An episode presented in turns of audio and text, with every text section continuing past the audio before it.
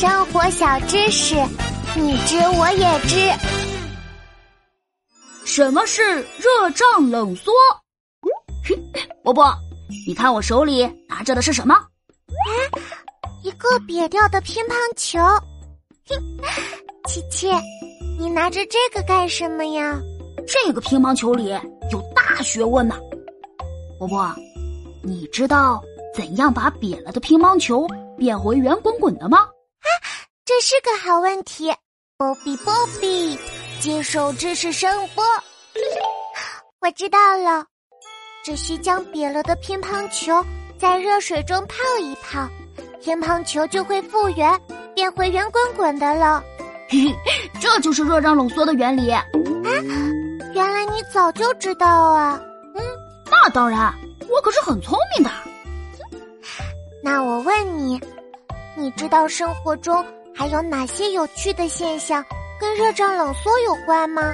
嗯，这个你不知道了吧？其实，在生活中有许多热胀冷缩的现象。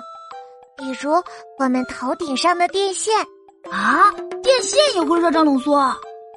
当然了，如果你仔细观察，你就会发现，夏天的电线松松的，冬天的电线却会绷得直直的。哦，你这样一说，我倒想起来了，有时候夏天的路面会向上拱起来，也就是这个原因吧。没错。因为夏天温度高，路面受热膨胀，所以会拱起来的。热胀冷缩可真奇妙，小朋友，你有没有发现什么热胀冷缩的现象啊？哟哟，我是爱提问的小猴琪琪，我是热爱奔跑的小马喜宝。小朋友，《好奇心出发》第二季已经上线了，你听故事了吗？你喜欢我们的冒险之旅吗？偷偷告诉你，我们有了一个新伙伴，叫做波波球，它可以变成各种交通工具，带我们到处探险呢。